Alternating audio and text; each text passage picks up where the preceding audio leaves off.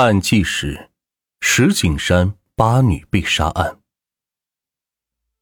正是初夏时候，天气逐渐热了起来。北京石景山区某小区的总机房里，一个姓张的女话务员百无聊赖的独自值着夜班。夜越来越深，她徒劳的抵抗着昏昏沉沉的睡意。一个再普通不过的夜晚，却在凌晨三时四十五分。被一阵电话铃声打破。正在打盹的小张被惊醒了，他手忙脚乱的接起电话。电话来自二号楼一单元一楼的一个住户。电话里，那住户把声音压得低低的，显得十分紧张。他告诉小张，就在刚才，自己似乎听到了楼道里有女人的呼救声，再想听仔细点，却没了声音。他本能的觉得事情不太对劲，但在黑夜和禁忌之中，他又不敢开门瞧个究竟。想了半天，只能打电话到总机房，希望保卫处长过去查看。小张挂了电话，越想越怕。二号楼，刚好小张一家也住在那栋楼啊。要是真的出了事，正在家里睡觉的丈夫和儿子会不会也有危险呢？他赶紧拨打了几个电话找保卫处长，但三更半夜的，不是没人听，就是一时找不到人。没办法，小张只能硬着头皮自己去。这一去，一件震惊全北京的泼天大案就此揭开。那是在二十多年前的一九九九年五月三十日凌晨，一天之中最黑最暗之时。有人趁这样的时刻干下了最坏、最恶之事。话说，小张从总机房向二号楼走去，还隔着很长一段路，他就远远的看见自己家是开着灯，对门也是亮着。他心里琢磨：这坏人才不敢开灯呢，那该是家人也听到了异样的声音醒过来，说明家人是安然无恙的。正舒出一口长气。可当他的目光随着隐隐约约的月光落到二号楼前面的时候，竟然看到地上躺着一个人。好死不死，那个模糊一团的身影就躺在小张自家门前停着的车旁。这一下把他是吓得呆住了。怎么办？伸手不见五指的黑，孤身一人的怕，让小张不敢走近查看，只能是扭头跑回总机房。正好，保卫处长终于接到了消息，带着人赶到了总机房。一群人一合计，不对，还是赶紧报警吧。很快，八角派出所分局刑警大队的民警和侦查员出动了，市局二处的侦查员、法医、技术员、痕迹勘查员也出动了。为什么惊动了那么多人？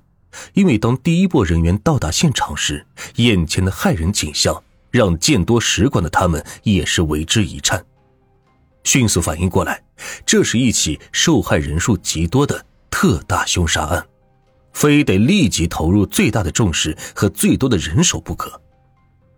他们发现了什么？死人，好多个死人。总之，他们在现场发现的人都死了。首先。那个在二号楼东侧一单元门口处的汽车旁躺在地上的人死了，那是二十二岁的肖梅芳，看起来他应该是被凶手追出来在门口捅死的。但这不是第一现场，第一现场在哪里？这个问题太好回答了，因为血迹到处都是，清清楚楚的指明了方向。一单元门口的柏油路地面有滴落的血迹。进入一单元，地面也有滴落的血迹和血袜足迹。一楼一零一房的防盗门上有大量喷溅的血迹，通往二楼的楼梯也有往返的血袜足迹。一楼半的平台上有一双女士拖鞋，血迹一直通向二楼的二零三房。是的，案发第一现场就是二号楼一单元的二零三房。二零三房是一间小三居。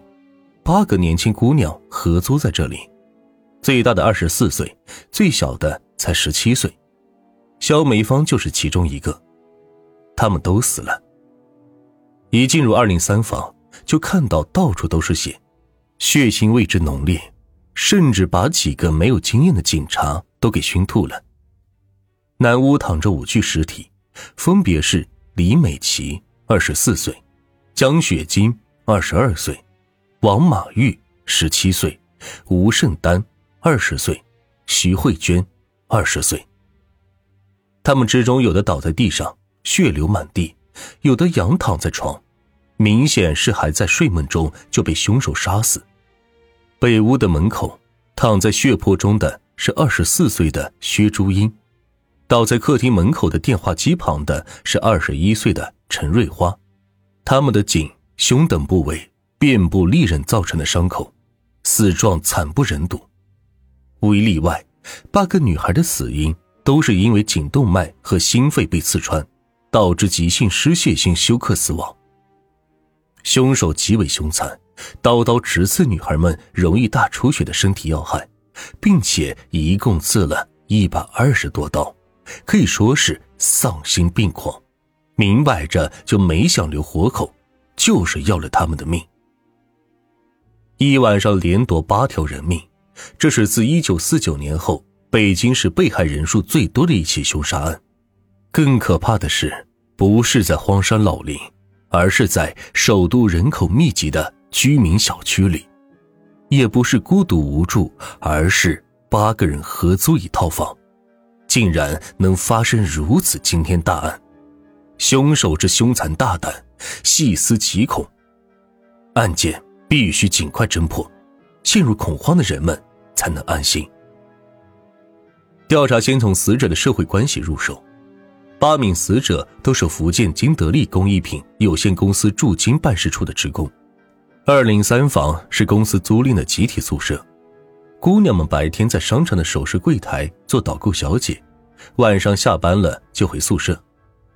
女孩们入住二零三房的时间各不相同，有四人是一九九八年秋季入住，有三人是一九九九年三月入住，还有一人则是前一天刚从别的省市办事处来到北京入住的。这样算来，在二零三房住的最长的也还不到一年。可以说是人生地不熟。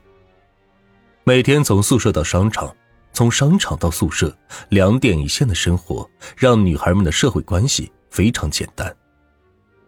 同事和家人也不曾听说过女孩们在北京和什么人有感情或者财产的纠纷，结怨结仇就更加是不可能了。说完死者的社会关系，再来看现场，经过勘查。警方初步提出了几个疑问，他们发现二零三房间内门窗并无溜撬痕迹，完好无损，这说明凶手是大大方方的出来进去，如同进入无人之境。凶手是如何在深夜进入室内而没有被八名死者阻止呢？凶手有几个人，又是怎么控制并且杀害死者的呢？死者摆放在客厅的几个拎包和提包上。都发现了血手印，还有被翻动的痕迹，但是除了包内的现金被人拿走之外，室内的其他贵重物品却都没有丢，包括放在抽屉里的两万元和八部手机，是来不及拿走吗？凶手深夜入室的动机是什么呢？不是为财，那是为色吗？还是说为情为仇？